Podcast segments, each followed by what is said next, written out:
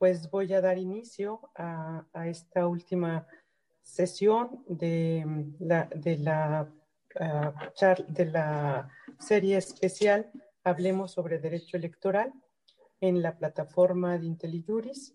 Em, les agradezco em, que estén aquí con nosotros, que, que, nos hayan acompañado durante toda la serie. Y bueno, el día de hoy vamos a tocar un tema pues que está muy, muy actual. Se trata precisamente del desafío del principio de paridad, siete de 15 candidaturas a la gubernatura para mujeres. Y bueno, em, para tratar este tema nos acompaña la senadora Mayuli Martínez. Bienvenida, Mayuli. Un gusto que hayas aceptado esta invitación tan precipitada de estar aquí con nosotros. Al contrario, gracias. Bueno, Un saludo a todos. Gracias, Mayuli. Y bueno, em, estará también con nosotros la consejera eh, del INE, Carla Humphrey. En unos minutos estará conectando con nosotros. Y bueno, me voy a permitir leer la semblanza de nuestras invitadas. Em, la,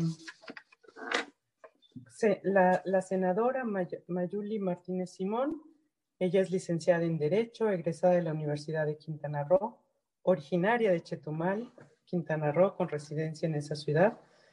Eh, en su experiencia profesional durante el periodo 2013-2016, fue regidora del H Ayuntamiento de Otompe Blanco, bueno, para los que no conozcan, pues es Chetumal, este, y coordinadora de regidores del PAN en, esa, en la entidad.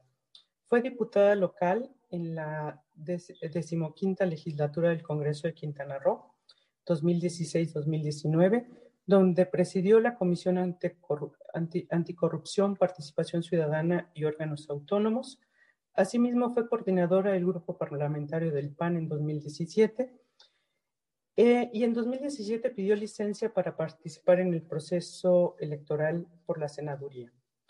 Actualmente es senadora de la República, eh, donde es presidenta de la Comisión de Estudios Legislativos, primera e integrante de las comisiones de Turismo, Relaciones Exteriores, Asia, Pacífico, África, Seguridad Social y de Trabajo y Previsión Social. En su eh, agenda legislativa federal impuso el fortalecimiento del turismo en México para lograr que sea considerado como un, eje de desarrollo nacional y como un pilar de la economía mexicana. Muchísimas gracias, Mayuli, por estar aquí con nosotros. Y bueno, también nos acompaña eh, el día de hoy la consejera Carla Humphrey Jordan, ella es doctoranda en Gobierno y Administración Pública por el Instituto Universitario Ortega y Gasset y Universidad Complutense de Madrid, especialista en Derecho Constitucional y Ciencia Política por el Centro de Estudios Políticos y Constitucionales de España, licenciada en Derecho por el ITAM, cuenta con un diplomado en Dirección Estratégica de Instituciones Públicas por la Universidad de California además de un diplomado en Mercadotecnia Política por el Instituto Tecnológico Autónomo de México. Ha sido directora general de Asuntos Normativos de la Unidad de Inteligencia Financiera de la Secretaría de Hacienda y Crédito Público, secretaria de Estudio y Cuenta en la Sala Superior del Tribunal Electoral del Poder Judicial de la Federación, consejera electoral del Instituto Electoral del entonces Distrito Federal, Federal actual Ciudad de México, consultora nacional de ONU Mujeres, especialista internacional en fiscalización, financiamiento de partidos políticos y género, en misiones de observación electoral en la Organización de Estados Americanos. Articulista en la Silla Rota y el Universal y actualmente es consejera electoral del Instituto Nacional Electoral. En unos minutos estará también aquí conectando con nosotros. Bueno, pues el tema que vamos a abordar el día de hoy, me voy a permitir, permitir dar una, un breve contexto de, del tema que nos reúne para la plática de hoy. Y bueno, pues es precisamente la participación política de la mujer en condiciones de igualdad. Y bueno, esta participación política de las mujeres en nuestro país y el acceso a cargos públicos en condiciones de igualdad y paridad ha sido resultado pues de innumerables luchas, iniciando por el reconocimiento del derecho a votar, pasando por las acciones afirmativas de las llamadas cuotas de género. Recordemos que primero eran voluntarias y luego pues ya pasaron a ser obligatorias para que los partidos políticos incluyeran mujeres como candidatas de en sus institutos políticos.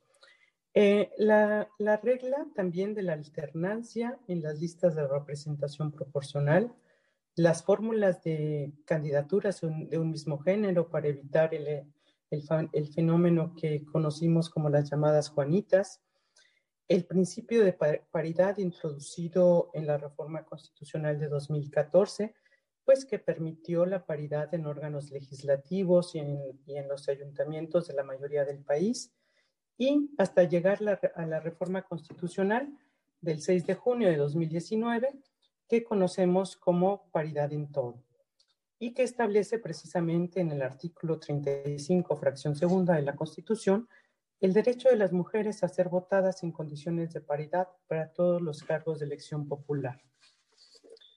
Bueno, pues es em, importante tener presente que la paridad de género no es una acción afirmativa de carácter temporal como lo fueron las cuotas de género en su momento. La paridad es un principio que busca garantizar la participación política de las mujeres en condiciones de igualdad. Y bueno, la falta de definición legislativa sobre el alcance del principio de paridad para vincular cargos ejecutivos unipersonales como son las gubernaturas y la presidencia de la República ocasionó que una ciudadana y aspirante a la gubernatura del estado de Michoacán presentara una consulta al INE sobre este tema. Esta consulta fue em, en su momento respondida por el director ejecutivo de prerrogativas y partidos políticos, eh, ante lo cual eh, esa respuesta que dio este director se impugnó y fue motivo que la sala superior emitiera una resolución en la que vinculó al Consejo General para que emitiera una respuesta y los criterios aplicables para garantizar el, principio de paridad en los cargos de gobernatura.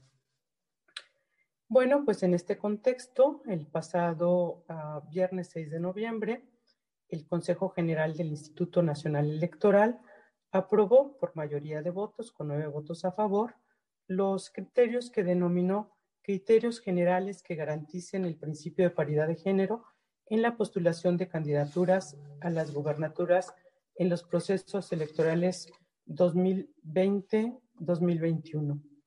Dichos criterios establecen que por lo menos siete de las 15 candidaturas a las gubernaturas que serán presentadas por cada partido político o coalición durante 2021, pues deberían ser ocupadas por mujeres.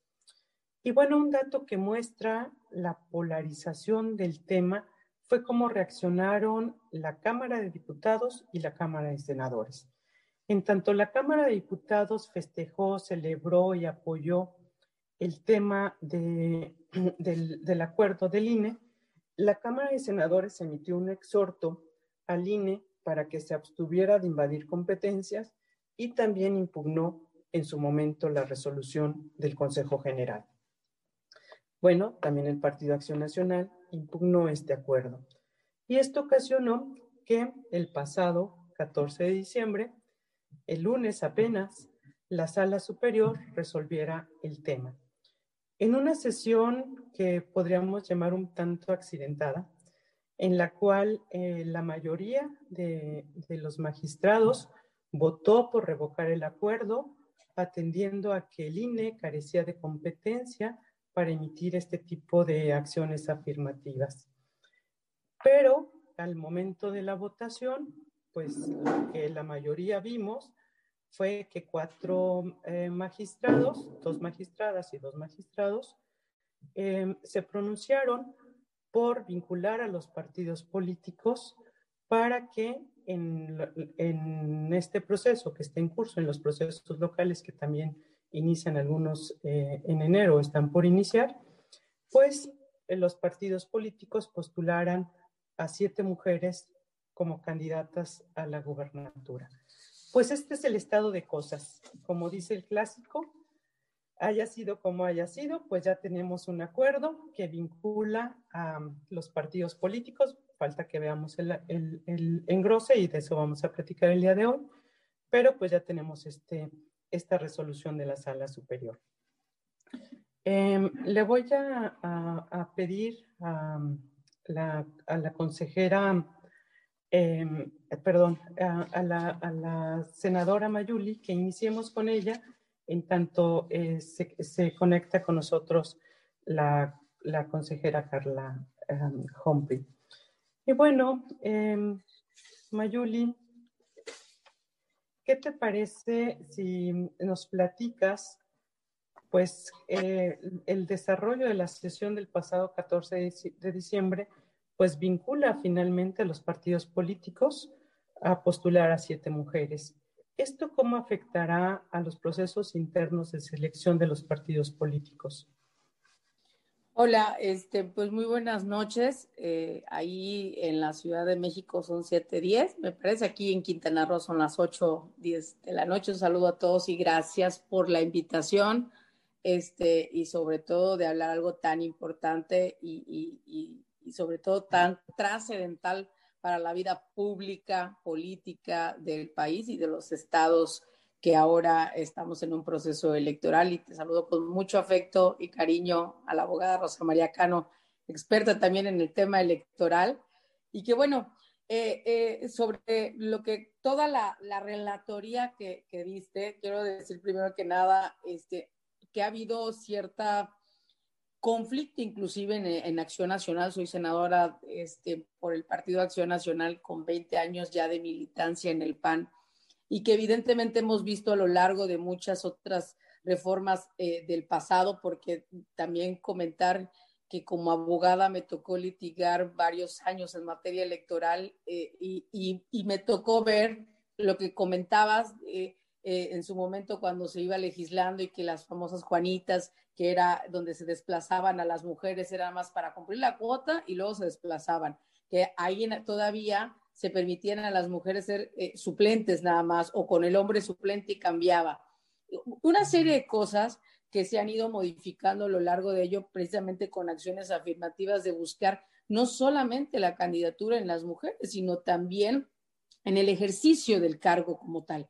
Quiero decirte, quiero decirles a todos que que inclusive en el Senado hace un par de, meses aprobamos eh, reformas precisamente que también, no solo en el tema de candidaturas, sino que en el Consejo de la Judicatura, en los cargos de la Administración Pública Federal y demás cargos que también se pueda cumplir con esquemas de paridad precisamente en la vida pública. Es decir, hemos ido trascendiendo no solo la parte política de candidatura, sino que hoy en la vida pública, es decir, que hayan mujeres juezas, ¿no? Que hayan este, mujeres secretarias de Estado, ¿no?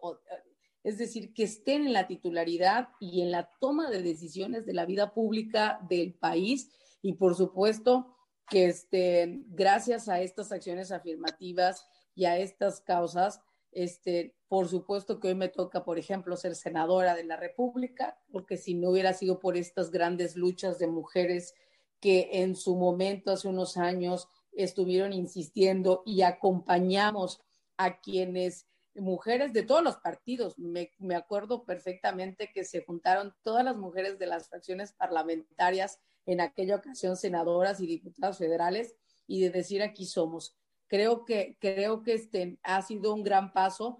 Sí, en la parte interna de los partidos, este, respecto a la pregunta, Rosa María, evidentemente se conflictúa para los partidos políticos este tipo de decisiones, porque eh, como sabemos en la práctica o en el ejercicio de la propia política o al interior de los partidos, pues siempre hay, eh, primero que nada, este, ciertos cuadros que se van encaminando hacia, hacia, oye, pues va a ir, va a buscar en la alcaldía en tal ayuntamiento, la presidencia municipal de tal ayuntamiento, la diputación local o algún otro cargo, y que finalmente con estas acciones afirmativas y ahora con los bloques estos de, de, alta prioridad, porque luego nos daban, ah, bueno, pues tienen las mujeres los espacios donde se pierde, con tal de que ya cubrimos la cuota. Entonces, todo esto ha sido a lo largo ya prácticamente alrededor de, de, de 10 años que ha ido evolucionando ello y por supuesto que lo que tenemos que ir haciendo es cerrando,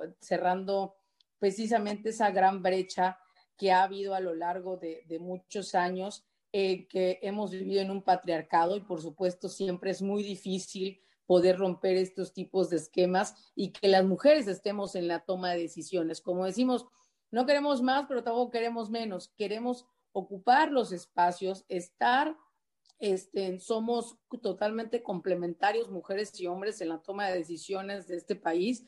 Y, este, y bueno, finalmente la, realidad es que, eh, eh, lo bien lo decías, en el Senado de la República se impugnó este acuerdo, el PAN lo impugnó, hubimos voces al interior del PAN que dijimos, no podemos impugnar este, esta, esta resolución del, del, INE y sobre todo esta parte, digo, como abogada, por supuesto que escuché la, la, la, la justificación de Acción Nacional de decir, en el tema legal, es decir, se están... Generando el INE competencias que no le corresponde, que se le pone al legislador, y finalmente fue una cuestión mucho más técnica, este, de, legal, por la cual se hace esta impugnación, ¿no? Por parte de Acción Nacional, pero por supuesto que ir acompañando ello. quiero decirte aparte, este, me voy a, me voy a, me voy a atrever a hacer el comentario porque aparte lo hemos discutido en el, en el, en el órgano político nacional del PAN en la cual una servidora pertenece y que independientemente de la, tanto del acuerdo del INE como ahora la resolución de la, de la sala superior, que realmente nada más es eh, una recomendación ¿no? que, que hace a los partidos políticos, por parte de Acción Nacional sí estamos promoviendo el que hayan cuando menos siete mujeres a las candidaturas a las gobernaturas para este proceso electoral 2021. Te puedo confirmar ya que tanto Colima, Tlaxcala, Nayarit, Zacatecas y Guerrero serán mujeres las que van a encabezar la lista de candidatas de acción nacional, ya sea con las alianzas que se están también pretendiendo o de manera solos como partidos, pero en estos cinco estados ya está definido que van a ser mujeres. Es decir, el PAN está garantizando para el 2021 que vamos a cumplir con el mínimo de siete mujeres candidatas a la gobernatura de estas 15 que van a ser en el 2021. Oye, Marioli, pues eso es una primicia. Por eso digo, me voy a atrever a, decirlo, porque ya se ha discutido eso en el, en el partido y por supuesto que hay otros procesos internos en los que están mixtos, o sea, es decir, se abrieron convocatorias mixtas si van hombres y mujeres, pero se está buscando tener el mínimo de siete mujeres. Ya tenemos cinco estados, Colima, Tlaxcala, Nayarit, Zacatecas y Guerrero, y bueno, seguramente en días próximos estarán definiendo los otros dos estados. Oye, pues eh, la verdad es una excelente eh, noticia la que tú nos estás dando, porque con independencia ya de que venga el Em, el engrose de la sentencia, pues vemos que, en este caso los partidos políticos, en este caso el PAN, pues está asumiendo una, una postura de pues ampliar la participación política de las mujeres. Eso es una excelente noticia, Mayuli. Bueno, pues em, la verdad estoy un poco, poco, ah, ya está aquí la consejera Em, este, Carla Humphrey, ya la vi en, el, en, los participantes, una disculpa, pero estaba un poco em, eh, confundida si estaba, uh, ya había ingresado o no. Bienvenida, consejera, es un gusto tenerla en este espacio de Interliuris. Y bueno, pues em, quisiera iniciar con usted para ah, contextualizar un poco el tema de, de lo que estamos discutiendo el día de hoy si nos pudiera dar por ahí una referencia genérica sobre cuál ha sido la lucha de, las mujeres precisamente para ocupar cargos de elección popular precisamente en condiciones de igualdad. Eh, gracias. No, sí me escuchan, ¿verdad? Sí, sí, sí, te eh, escuchamos. Gracias y perdón eh, eh, que llegué un poco tarde, pero mi computadora se puso en huelga, no prende. perdón que lo haga por mi celular, pero yo creo que tanto Zoom y ya decidió no trabajar más. Eh, perdón por llegar tarde. a ti, Rosa María, también a la senadora, una disculpa. Y sí, estuve atenta a una parte de la exposición de la senadora, como dices, una primicia que además eh, me, da mucho eh, gusto escuchar. Y bueno, traigo una eh, pequeña presentación que me gustaría compartir, que no sé si ya la están viendo, porque yo como estoy ahorita en el teléfono, pues no lo tengo tan claro. Ya, ahí está. Este, eh, pues justamente me decías que cómo ha sido esta lucha de las mujeres, ¿no? Hace poco, bueno, no tampoco, justamente hoy hace dos meses celebrábamos el 67 aniversario del voto de las mujeres en nuestro país, en que yo digo que graciosamente el legislador nos concedió el derecho a votar, a, a votar y a ser electas. Por supuesto, es una ironía, ¿no? Claramente, en el que se modificó el artículo 34 y dice que las mujeres, los varones y las mujeres que tengan calidad de mexicanos y cumplan eh, los siguientes requisitos pueden votar y además ser postulados a cargos de elección popular.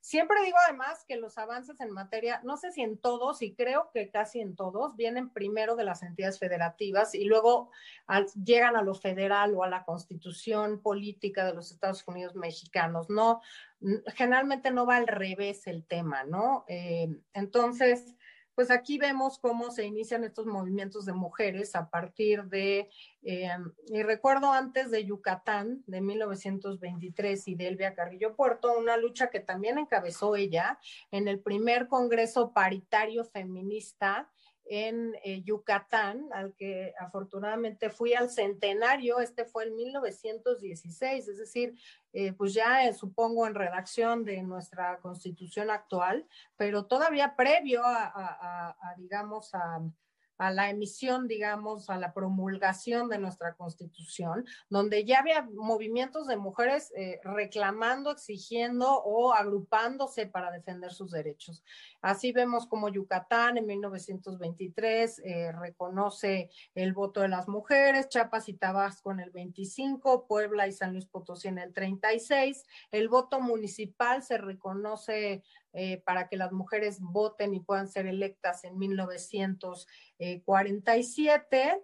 Y bueno, hay algunos ejemplos cómo van cambiando en entidades federativas. Tabasco, por ejemplo, en 25, eh, Veracruz en 38, en fin. Pero siempre, obviamente, mucho antes que a nivel local, que fue en 1953. Entonces, eh, primero, dos cosas antes de pasar a la siguiente lámina, a esta lámina. Una, en 1974 se reforma también la Constitución para establecer la igualdad formal entre hombres y mujeres, la igualdad ante la ley. En estos más o menos 20 años que pasaron entre que se nos concediera el voto y la posibilidad de ser electas a este momento, solamente hubo 60 diputadas mujeres eh, de más de 1.300 cargos de elección popular que se contendieron en estos 20 años. Entonces, claramente era evidente que teníamos que optar y eh, aprobar mecanismos que aceleraran eh, la participación política de las mujeres en distintos espacios. Y además, eh, entre estos dos momentos surgen, por supuesto, pues varias, eh, varias convenciones, tratados internacionales, CEDAW, Beijing, etcétera, que el gobierno mexicano además ratifica y es parte de distintos eh, de estos convenios y tratados internacionales o convenciones.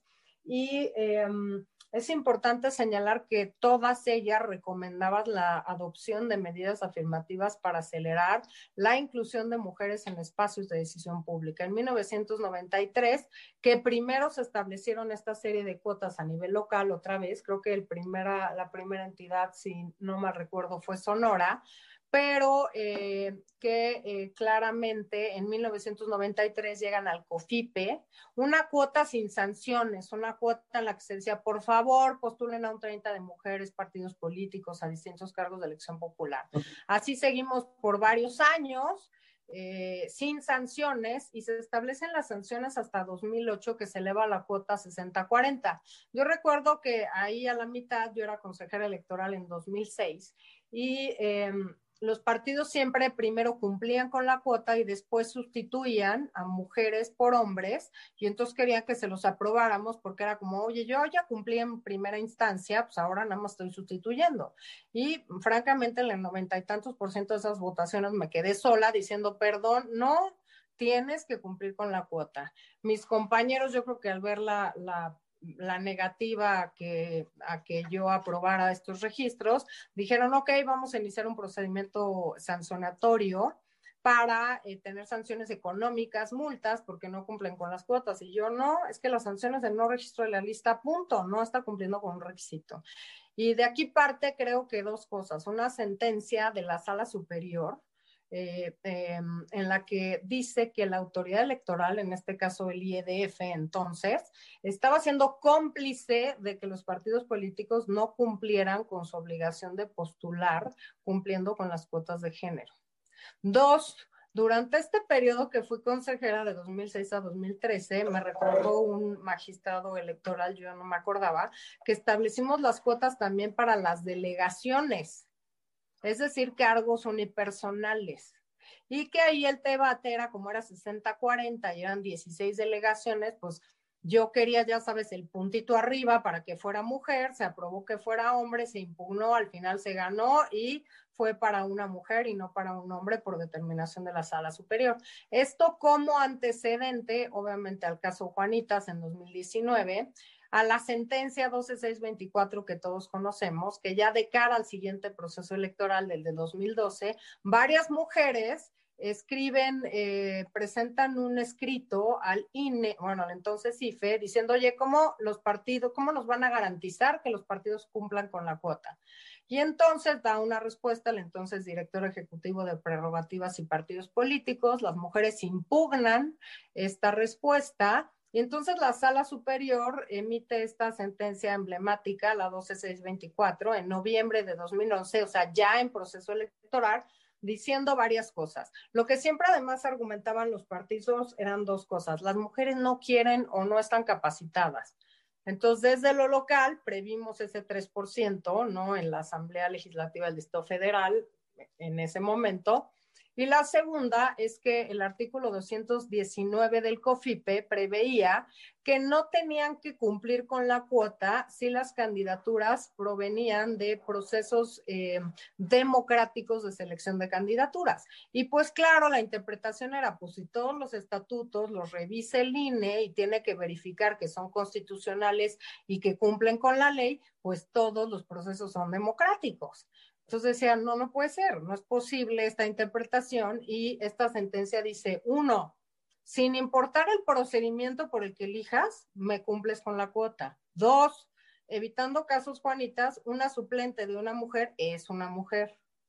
¿no? Nada de el hombre y entonces yo renuncio, etcétera, ¿no? Tres, este asunto de la cremallera, de alternar fórmulas de hombres y mujeres para que no las dejaran siempre como sucedían, pues al, fondo de la lista para que nunca llegaran.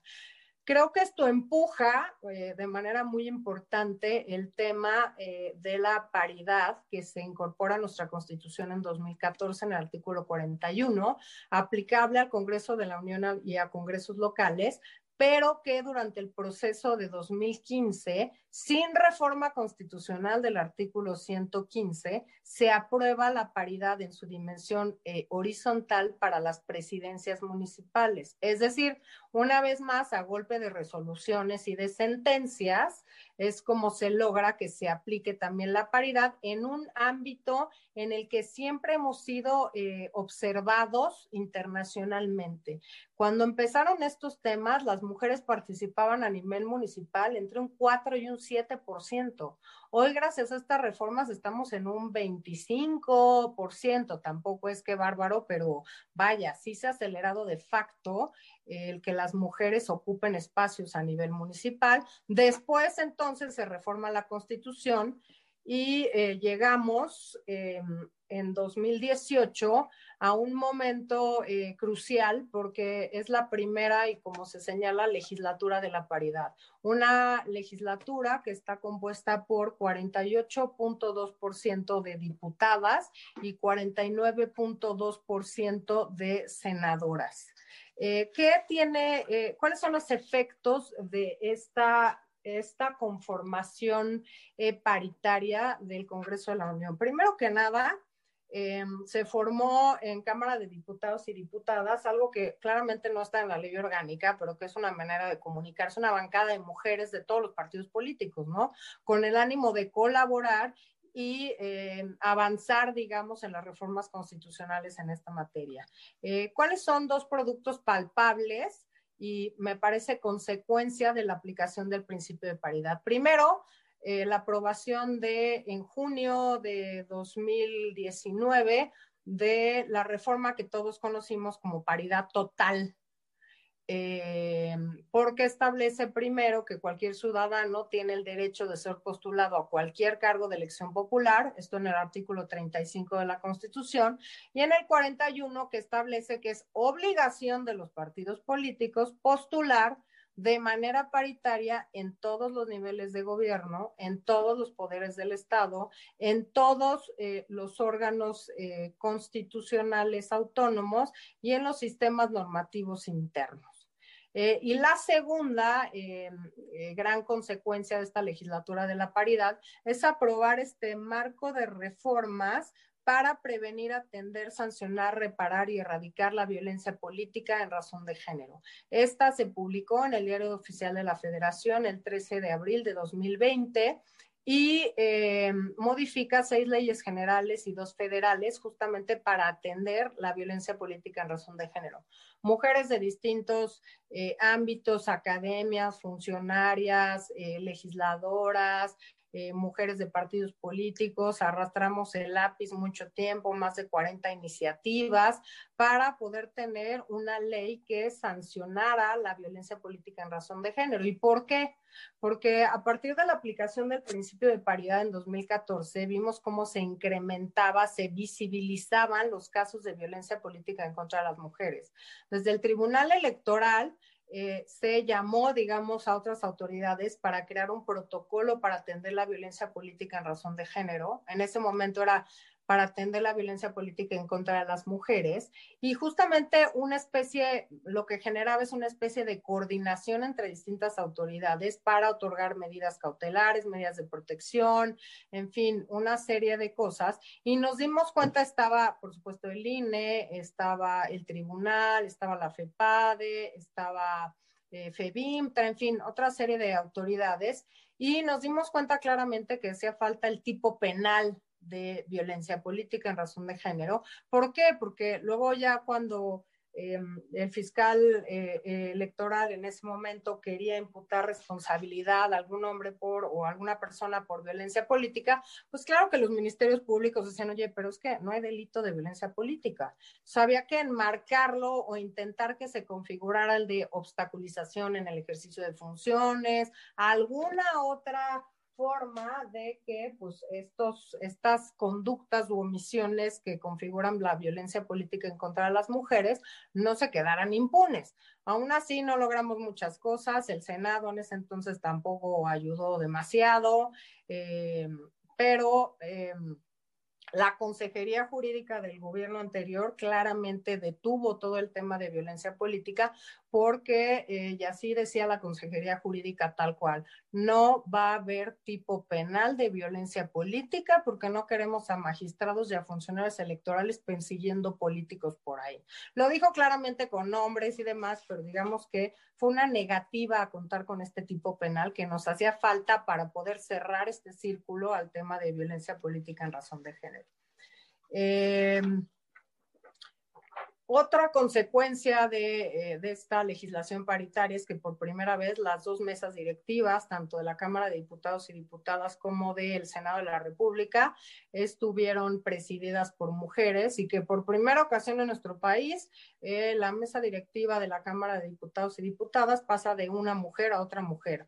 Eh, me parece increíble que sea la primera ocasión que veamos fotos así, pero por eso las pongo en nuestro país para que seamos conscientes de lo que hemos avanzado, pero de los que nos, nos falta por avanzar. Em, ¿Qué creo que son eh, en el tema eh, justamente, eh, digamos, de esta plática, que es muy importante? Primero, em, bueno, ahí señalamos, bueno, lo que quiero señalar es que a nivel Primero, somos eh, eh, uno de los cuatro países que tiene eh, un marco regulatorio en torno a la violencia política en razón de género, con Bolivia, Ecuador y Argentina. Somos el cuarto país a nivel internacional en ocupación, digamos, de curules y escaños en nuestras cámaras bajas y altas en todo el mundo, por abajo de Bolivia y por arriba de Suiza, de, perdón, de Suecia. Y pues que creo que otro resultado palpable es que este es el primer Congreso, eh, Consejo General del Instituto Nacional Electoral que es paritario y que creo que eso también se ve en una serie de medidas que hemos tomado en los últimos meses y que yo siempre preguntaba, bueno, mm, pues qué raro que el órgano encargado de garantizar la paridad este, no sea paritario, pues ¿cómo es eso, no? Eh, ya llegando, digamos, al, fondo, digamos, de la plática de este tema, les comentaba de las acciones que se han tomado para el avance de mujeres en cargos unipersonales. Ahora estamos, no en ese 22 que dice eh, la gráfica, ya en un 25-27% de mujeres presidentas municipales, que es otra vez cargo unipersonal, igual que las delegaciones en ese entonces, hoy alcaldías de la Ciudad de México, y esto ha de haber sido lo más tarde en 2012 porque pues yo salí en 2013 de, de ser consejera en la Ciudad de México. Em, ¿Qué nos lleva entonces a aprobar este acuerdo de paridad en gubernaturas? En primer lugar, eh, la solicitud de una ciudadana que eh, solicita al INE establecer criterios para garantizar la paridad en gubernaturas. Esto lisa y llanamente fue contestado por el jurídico del instituto, no, por la dirección ejecutiva, diciendo que era una atribución local y que nosotros no teníamos que meternos en ese caso.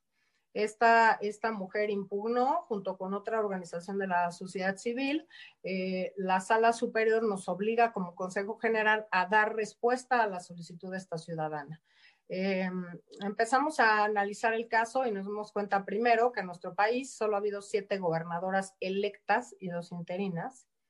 Eh, desde la primera en 1979, Griselda Álvarez, y las últimas, pues tres, Claudia Pavlovich, Marta Erika Alonso y Claudia Sheinbaum. ¿Cómo podríamos argumentar o armar este, este, bueno, es evidente, por supuesto, la brecha de desigualdad que existe en el acceso a estos cargos, eh, digamos, los más altos jerárquicamente en el poder ejecutivo de cada entidad federativa. El primer planteamiento, claramente y sin duda, es que si estamos hablando de paridad total y es un mandato constitucional y es un principio constitucional, pues teníamos primero que hacer caso a el artículo primero de nuestra Constitución que señala que todas las autoridades en nuestro país tenemos que garantizar los derechos humanos a todas las personas. Uno, con determinados principios de universalidad, interdependencia, progresividad eh, lo segundo, que además la interpretación de las leyes de la, debe hacerse bajo los parámetros constitucionales de tratados y convenios internacionales y siempre dice favoreciendo en todo tiempo a las personas. Em, claramente al ser el principio, porque así se estableció el principio de paridad, un principio constitucional, pues es un principio que además de haber sido solicitado por una ciudadana, como autoridad electoral tenemos el mandato constitucional de que cualquier ciudadano pueda cumplir o eh, pueda hacer ejercicio pleno de sus derechos político-electorales. Todas las convenciones y convenios internacionales hablan justamente de eso y que de que las autoridades deben remover cualquier obstáculo legal o administrativo para que las mujeres accedan a estos espacios de eh, eh, elección popular. En el proceso electoral de 2018 estuvieron en juego eh, varias gubernaturas, nueve, en las cuales solo se postuló a 11 mujeres y a 40 hombres, es decir, 21.56% de mujeres versus 78.26% de hombres. Solo para hacer énfasis en que en la última, en, el último proceso electoral federal, esto fue lo que pasó, estas son las postulaciones. Y como dice un representante de un partido político en el INE, pues hagámonos cargo que no llegan porque no las postulamos. Y aquí está justamente la paridad, la disparidad en las postulaciones. El viernes 6 de noviembre, el Consejo General del INE, después de varias pláticas con partidos políticos, con diputados, diputadas, senadoras, senadores, en fin, eh, establecimos y nos planteamos el acuerdo primero como cómo garantizar paridad. En primer lugar, si son 32 titularidades de poder ejecutivo, asumiendo, digamos, que la jefatura del gobierno del Distrito Federal es una gobernatura, es la titularidad del poder ejecutivo, pues son 32. De estas 32, dos son ocupadas por mujeres, Claudia Sheinbaum y Claudia Pavlovich. La gobernadora de Sonora sale este año por lo cual, si queríamos asegurar paridad, tenemos que haber obligado a los partidos políticos a todos a postular a 15 mujeres para las gubernaturas. Por supuesto, dijimos, bueno, nos van a incendiar el Instituto Nacional Electoral.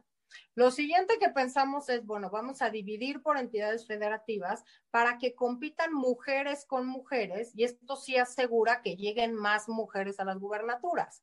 Este, que contendiendo con hombres, porque bueno, si solo contienden mujeres, tendrá que llegar una mujer. Y luego determinar qué entidades federativas solamente podrían postular mujeres y cuáles hombres, pues con base en qué, ¿no? Es un tema que tendremos que resolver y que seguir dándole como eh, vuelta a la tuerca para seguir ajustando estos mecanismos, pero pues de entrada es difícil, con base al PIB, al padrón electoral, a la votación anterior, al número de mujeres, en fin, cuál era el criterio que íbamos a usar. La tercera, y así se repartió esta primera versión del acuerdo, fue con bloques de competitividad, como aquellos que se usan para que no postulen a las mujeres en los distritos que ya saben que van a perder y entonces para que ellas no accedan a estos espacios. Después de un largo debate, decidimos eh, evitar o omitir estos bloques de competitividad, pero porque creímos que era lo más importante era abrir esta vía a que la paridad total, pues para nosotros es paridad en todo. Quizá tengamos distintas lecturas desde el Congreso de la Unión, pero pues para el INE, si dice en todos los poderes del Estado, pues todos son todos.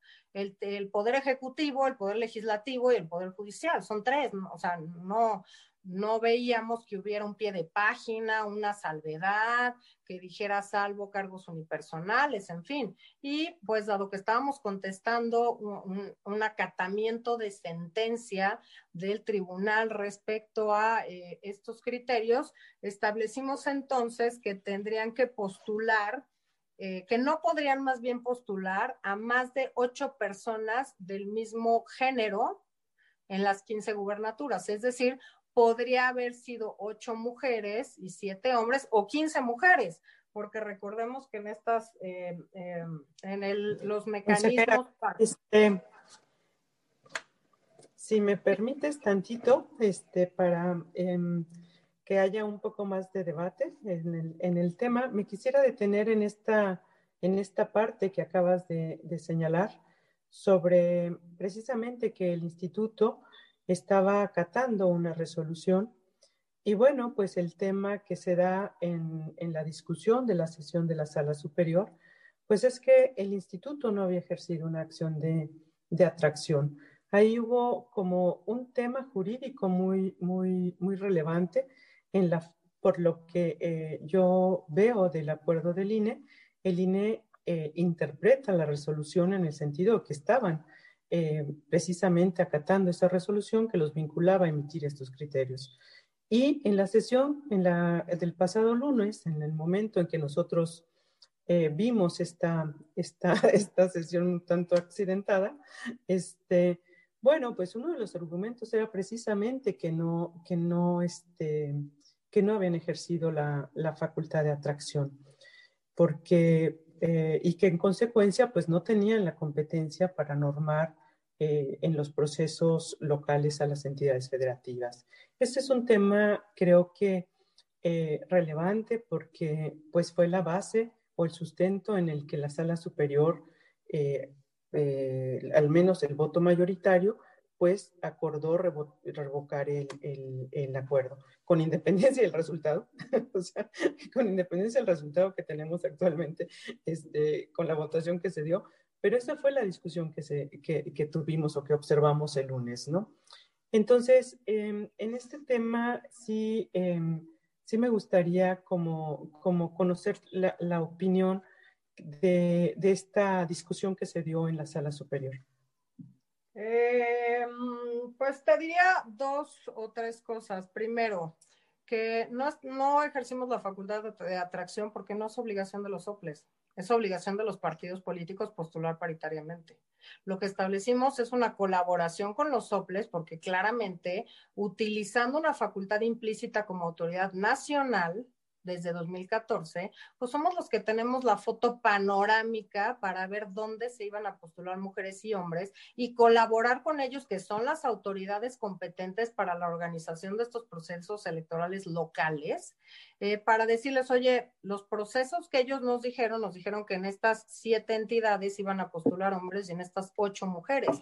O sea, te lo llevo al ridículo, pero no entiendo cómo Baja California le hubiera estado hablando a Nuevo León, oye, ahí que te postuló el PAN, mujer o hombre, oye, y el PRI y el PRD y Morena y, luego hablar a Yucatán y luego hablar a, en fin, ¿no? ¿Cómo se iban a poner de acuerdo los soples? No es su obligación, la obligación es de los partidos, que, que quede muy claro, es obligación de los partidos políticos y así lo dice el 41, postular paritariamente en todos los niveles de, no dice que es autoridad nuestra, nosotros, ¿qué hicimos? Establecer reglas para hacer operativo este mandato constitucional. Entiendo y para mí, pues puede, a ver, sí, podría haber sido atracción, que yo todavía no encuentro cómo, porque pues si estábamos acatando una sentencia del tribunal que nos ordenaba responder a una ciudadana y a una organización, y además no es una obligación de los soples, sino de los partidos políticos, pues sonaba un poco raro, ¿no? Irnos por la facultad de atracción. Yo más bien creo que, bueno, pues en este ánimo de quererle dar un poco de gusto a todos, ¿no? Pues era el, si lo hubiera, a ver, los ejercicios de facultad de atracción, te diría que 98% los han revocado, la sala superior.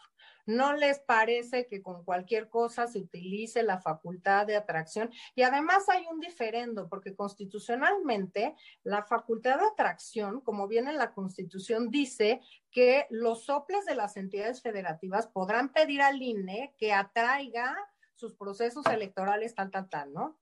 Este, y ya en la ley dice que el Consejo, bueno, cuatro consejeras y consejeras electorales podrán hacer esta solicitud que se tendrá que aprobar por ocho. Entonces ahí hay un diferendo porque yo creo que esto sí violenta que nosotros como autoridad nacional podamos atraer directamente sin que te lo solicite un OPLE. O sea, porque claro, si tú no tienes condiciones para llevar a cabo una elección, yo pido que el INE la haga, pero eh, al revés me parece que funciona raro. Yo escribí artículos, eh, la verdad es que en contra de la atracción, por ejemplo, de Puebla, porque me parecía que no había sustento basado en lo que dice la Constitución, es que los soples tienen que pedirlo por mayoría de las y los consejeros integrantes, tal, tal, tal, ¿no? No dice hasta la legipe que los consejeros y las consejeras del INE pueden hacerlo. Pero bueno, yo la verdad es que creo que se lo hubiéramos hecho por atracción, entonces nos hubieran dicho que no, porque no era obligación de los soples y en fin, que estábamos acatando una sentencia para responder a una ciudadana. En fin, la verdad es que creo que para generar temas de debate, eh, pues sí, como ya dijo la senadora, el PAN impugnó, eh, fue el único partido político que impugnó, eh, el Senado de la República, que además carece de legitimación para presentar una apelación ante el Tribunal Electoral del Poder Judicial de la Federación. Si el Senado creía que estábamos invadiendo atribuciones, por ejemplo, de las entidades federativas, tenía que haber ido a la Corte no a la sala superior. Entonces, perdón, pues ahí claramente hay dos cosas. Uno, se, se, presentó, por ejemplo, una queja en materia de violencia política en razón de género en contra del Senado de la República por ser un órgano que estaba obstaculizando o violentando a las mujeres de poder hacer ejercicio de sus derechos para ser postuladas paritariamente a las gubernaturas. Ojo, pues esto si va a la Corte Interamericana, pues a ver cómo nos va. Yo no sé si lo vayan a llevar o no, pero es un órgano del Estado que está incumpliendo un mandato constitucional. Además, es este mismo Congreso de la Unión. Eh, dos, el argumento de que tiene que ser reserva de ley es inoperante cuando tú maximizas derechos humanos. Sí opera en contra cuando tú estableces cargas, impuestos, delitos, etcétera, pero no cuando maximizas derechos. Que lo puedes hacer en reglamentos, en lineamientos, en criterios, como sea. Eso no se sostiene en ninguna parte del mundo. La tercera, y esta me parece más grave, si las, o diría los legisladores, porque en su mayoría son senadores, creían que tenían que haber legislado, perdón, la reforma de paridad total se publicó el 6 de junio de 2019. Hoy es 17 de diciembre de 2020 y no tenemos esa legislación. Entonces yo como le voy a decir a una ciudadana, ay, perdóname, Selene se llama, perdóname, Selene, pero es que como el Congreso no ha legislado, pues te vas a tener que quedar con las ganas de postularte a la gubernatura. O sea, perdón. Pero, finalmente tenemos una, una sentencia en la que cuatro, cuatro magistrados, dos magistrados, dos magistrados votaron y fue lo que todos vimos, falta que leamos el engrose, pero lo que todos vimos fue que tenemos cuatro votos por vincular a los partidos políticos. Entonces creo que finalmente, creo que finalmente tenemos una resolución positiva, ¿no?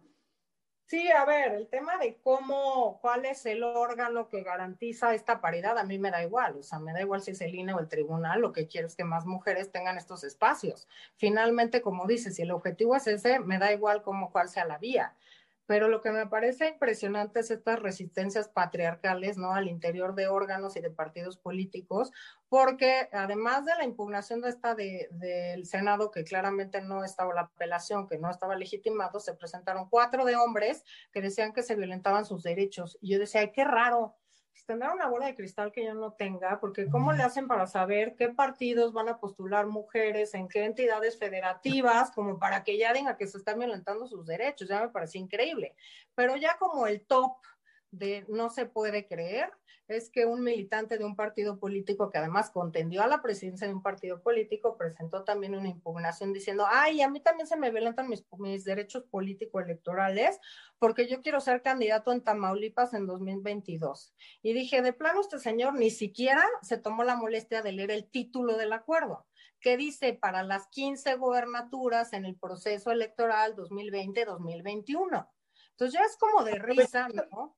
Aprovechando esta parte, em, eh, consejera, quisiera platicar con la, con la senadora, nos faltan unos minutos para, para cerrar el tema, y quisiera preguntarle a, a, Mayuli, pues precisamente lo que, los efectos de esta, de esta sentencia, que efectivamente son pues precisamente para este proceso en curso, y bueno, pues, ¿qué, qué, qué piensas, Mayuli? ¿Estos efectos se podrán eh, eh, prolongar para, para las eh, elecciones de las entidades federativas que entrarán en procesos electorales en un, en un futuro próximo. Bueno, Quintana Roo, tu entidad federativa, es una de las que estará... En el 22. Así es. Así es. Sí, Entonces, sí, María, Sí, claro. Aprovecho, digo, hace rato en mi intervención no había visto que ya la consejera estaba eh, eh, este, ahí conectada. Este, un saludo, consejera Carla. La verdad es que ha sido un tema de, de, mucho debate.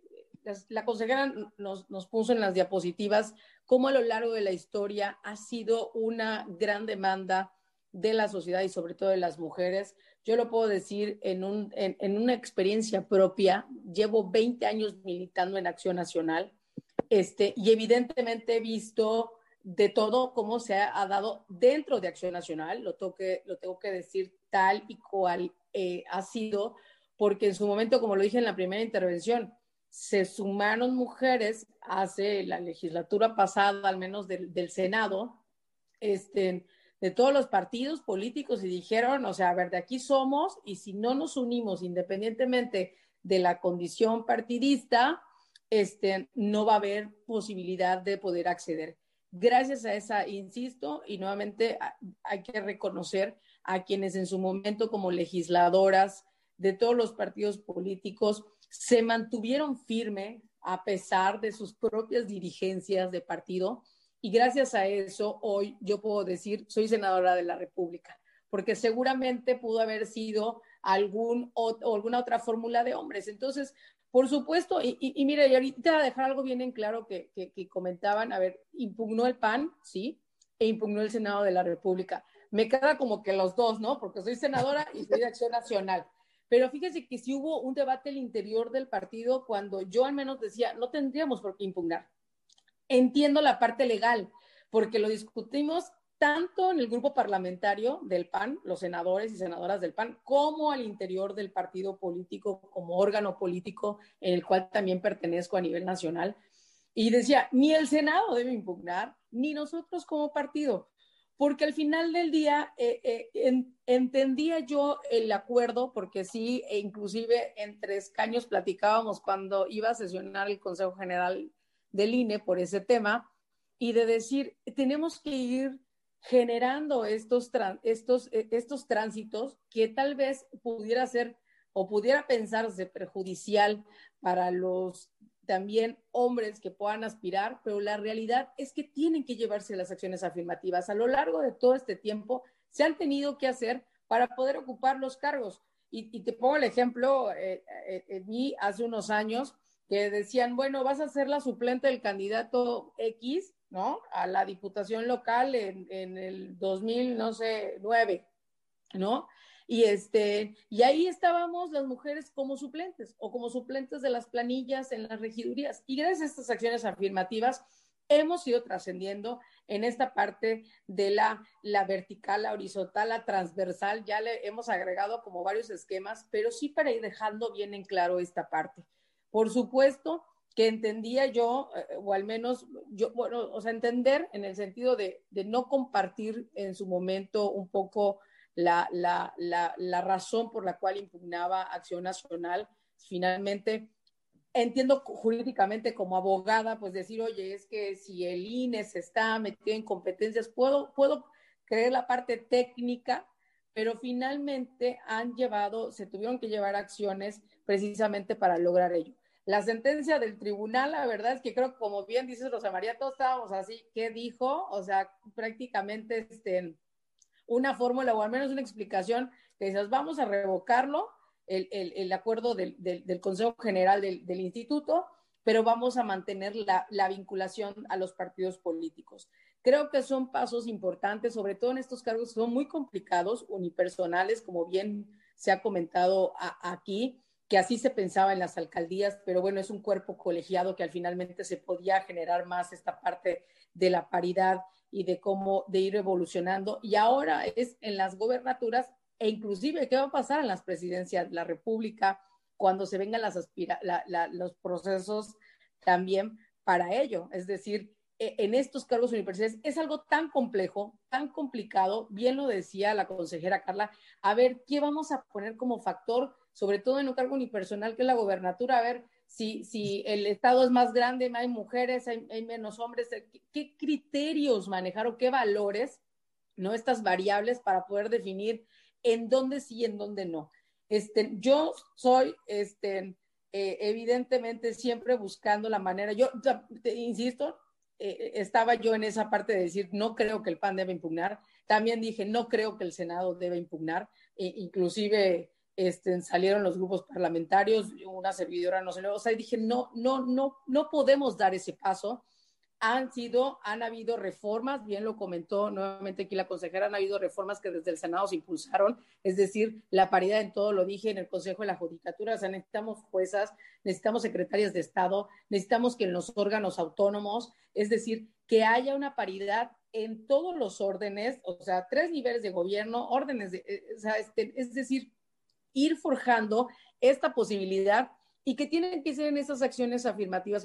¿Hay un gran reto para los partidos políticos? Sí, hay un gran reto, porque evidentemente muchas de las postulaciones se han hecho por acuerdos políticos, es decir, hoy Rosa María, este, vas tú y para la próxima me ayudas y yo voy y tratar de transitar. Eso se ha ido dejando, o sea, eso se ha ido dejando porque evidentemente hoy es conforme a los espacios. Yo recuerdo perfectamente, te daban los, lugares, mándalo a la alcaldía de tal, presidencia municipal, porque ese ni la ganamos, ¿no? O a la diputación, al distrito electoral local, a esta, porque pues ahí es hasta el final la colindancia de Quintana Roo con Yucatán y ahí perdemos, ¿no?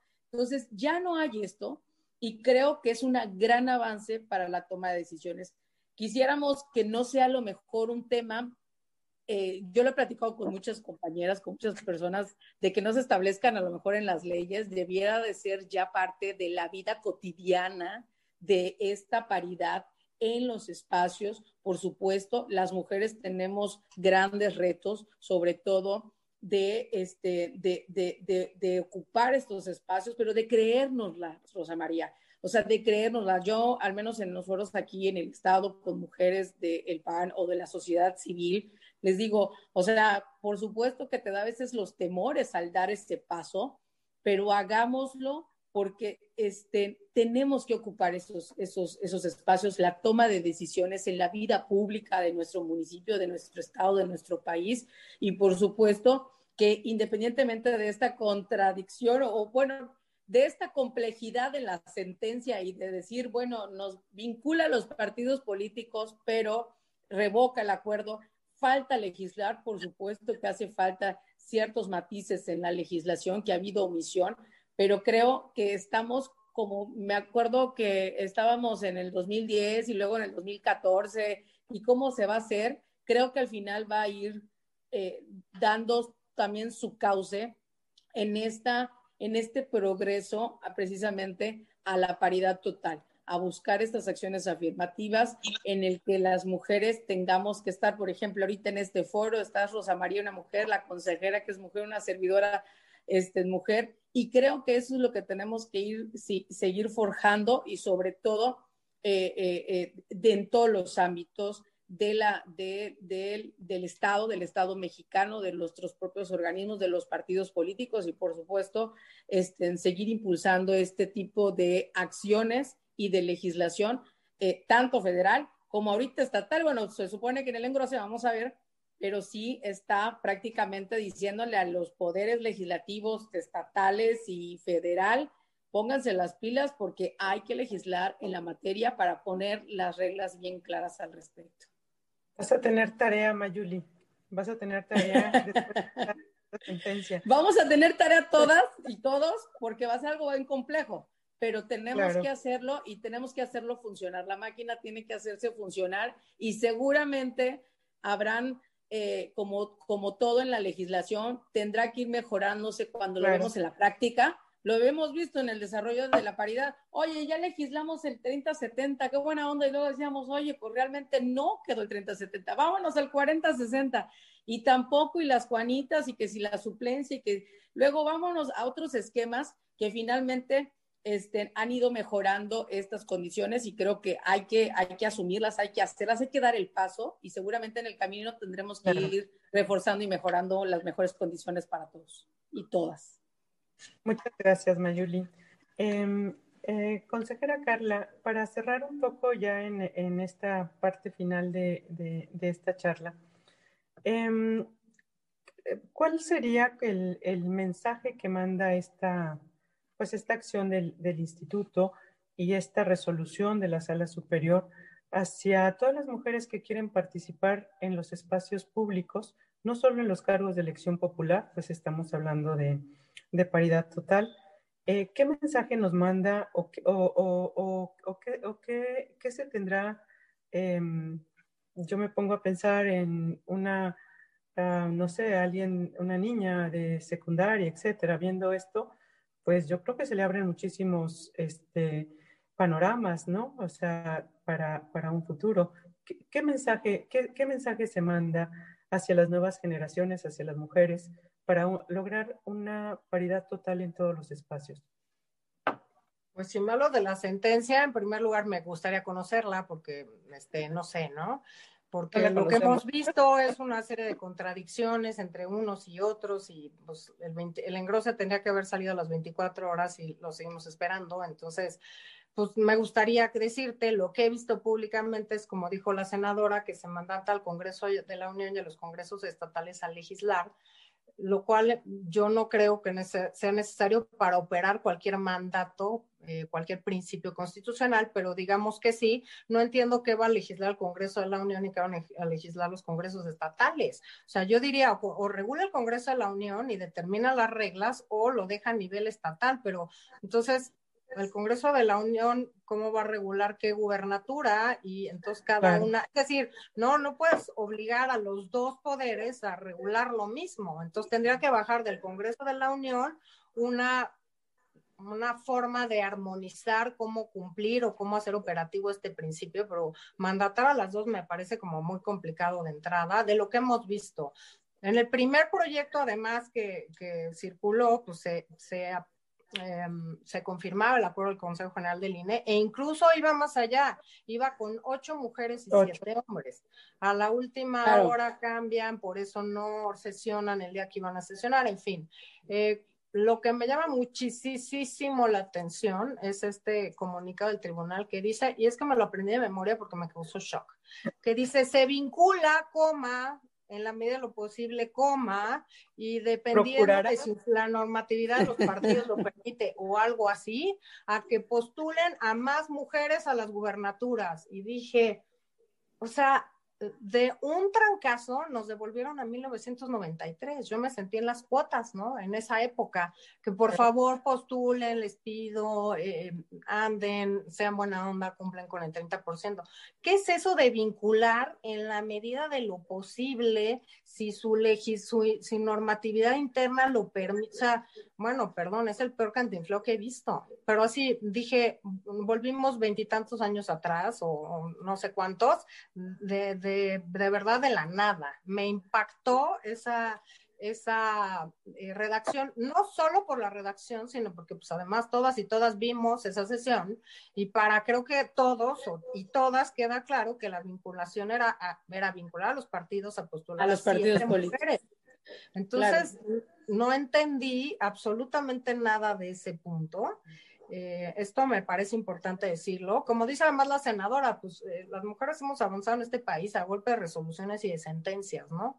Entonces, sí, como lo dijo además, mujeres de todos los partidos han cobijado esta causa porque hemos ido dando pasitos, ¿no? Y en cambio, una cosa, si no se garantiza y no se obliga, si es un paso hacia atrás, o sea, de kilómetros, ¿no? O sea, los pasos hacia adelante van siendo muy chiquitos y el paso hacia atrás es enorme, ¿no? A mí me gustaría darle, eh, y además, como decía la senadora, el tema de la violencia interna de los partidos políticos, porque hay casos en los que, ah, tú te manifiestas en ese tema, otros, no necesariamente este, y entonces ya no vas a ser presidenta de la comisión o secretaria o no sé cuánto, que además es difícil comprobar, ¿no? Como dices, es que me bajó porque yo me salía a, públicamente a apoyar cualquier cosa o me subí a la tribuna a decir que iba a votar tal tema, ¿no? Y pasa en todos los partidos, desafortunadamente, y es una violencia pues que ellas viven todos los días, de ir ganando espacios en comisiones, digamos, de mayor relevancia, de tener mayor presidencias, mayores secretarías, mayor, no solo estar en mayor número, sino también en qué espacios ocupan, ¿no? ¿Cuál es su capacidad de incidir este, directamente en las decisiones que se toman? Entonces, ¿qué le diría a una niña? Primero, eh, pues que em, a mí me gustaría decir que cualquier niña que viera y viera una senadora empoderada, eh, viera una, un par de gobernadoras que tenemos ahora, eh, dijera, ah, yo quiero ser algún día presidenta, senadora, gobernadora, y sé perfecto que el marco constitucional me permite aspirar a cualquier cargo de elección popular y además algo muy importante, hacerlo en contextos libres de violencia. No tengo que sufrir violencia, no me tienen que dar menos dinero para mis campañas, ni menos tiempo en radio y televisión,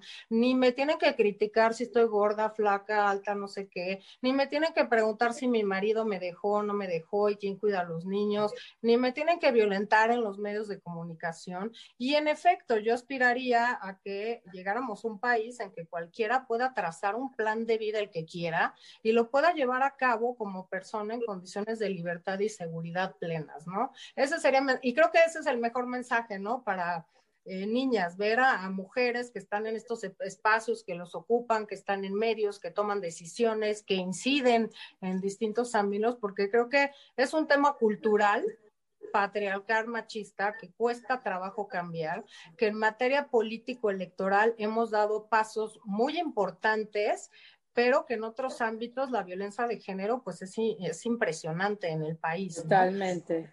Entonces creo que dar estos ejemplos de empoderamiento, de que pueden aspirar a ser, de que tienen que tener primero conocer los derechos y conocer las herramientas jurídicas para defenderlos, me parece eh, vital. Y creo que también pues tenemos que eh, eh, pues también, de modo, capacitar a, hombres. Una de, las obligaciones que aprobaron el Congreso de la Unión es justamente hacer lineamientos para que los partidos políticos atiendan, reparen y sancionen la violencia política al interior de los propios partidos, porque no solo en México, también en otros países, los primeros ámbitos de violencia política de las mujeres se viven al interior de los partidos políticos, ya sea por un cargo interno, ¿no? A una directivo dentro del partido o a un cargo de elección popular. Entonces, no tenían ni siquiera eh, los mecanismos, los órganos autónomos para atender este tipo de violencia política, los órganos que las asesoraran de cómo defender sus derechos político-electorales. Y hasta, pues, hicimos por una cosa que salió de la sociedad civil, ¿no? Del INE y de diputadas de distintos partidos que lo abanderaron, esta 3 de 3 contra la violencia, ¿no? Para que personas que hayan sido condenadas por... Eh, eh, violencia familiar o doméstica, por delitos contra la intimidad sexual, hostigamiento sexual, violación, etcétera, y ser personas deudoras eh, alimentarias morosas, eh, pues digamos, tendrán que firmar una declaración, un formato en el que bajo protesta, decir verdad y de buena fe, manifiestan que no han sido sancionados o condenados por ninguno de estos tres rubros. Eh, claro que de manera que si mienten están cometiendo un delito y nosotros obviamente presentaremos la denuncia y claramente pues estás mintiendo ante la autoridad electoral, pues cómo vas a cumplir con el requisito del modo honesto de vida, ¿no? Pero ¿por qué? Porque creo que hay que elevar la calidad de la representación. No queremos a un, a un hombre que desde un escaño, por ejemplo, en este caso, eh, que estamos hablando del Congreso de la Unión siga violentando mujeres, escudado además en el fuero, o incumpla con sus obligaciones porque tiene fuero. Es decir, tenemos que hacernos cargo que la violencia política en razón de género es una parte de la violencia de género que viven las mujeres o que vivimos las mujeres en nuestro país. Entonces, claro, como decimos todas, ¿no? Ojalá en un momento eh, no tan lejano, tengamos que prescindir de esta serie de principios, de medidas, de garantías, de acciones afirmativas, etcétera, porque ya tenemos un país en que cualquiera, y así independientemente del sexo, eh, pueda postularse para cualquier cargo de elección popular. Y además, pues era un país incluyente, ¿no? Estas cuotas para pueblos y comunidades indígenas, para personas con discapacidad, de la diversidad sexual, en fin, creo que tenemos una tarea pendiente que hacer, pero que sin duda el grupo más grande, vulnerable e históricamente discriminado en este país es el de las mujeres, que además somos el 52% del padrón electoral y que pues tenemos que seguir avanzando en esta lucha. Yo creo que ese es el mensaje esperando que el engrose venga como toda o por lo menos nosotras tres, este, escuchamos en esa sesión. Claro, claro. Pues yo les agradezco mucho. Tenemos que cerrar ya este, la, la, sesión del día de hoy. La verdad agradezco mucho los comentarios de la y las aportaciones que nos dio, sobre todo el día de hoy, la senadora Mayuli. Bueno, pues muchísimas gracias a ambas y también a todos los, los que tienen espacio de Juris. Muchísimas gracias por eh, estar con nosotros durante todas estas sesiones que tuvimos durante el año. Y bueno, pues los esperamos el próximo año con nuevos temas y nuevas oportunidades de eh, diálogo con, con expertos en materia electoral. Buenas noches y muchísimas gracias a las dos. Muchas gracias, muy buenas noches, un saludo. Rosa María, muchas gracias, consejera, un gusto. Al contrario, senadora Rosa María, muchas gracias, gracias por la invitación y encantada de seguir evaluando cómo vamos en el proceso, que creo que también va a ser importante darle seguimiento. Muchas gracias. Muchas gracias, buenas noches. Hasta luego.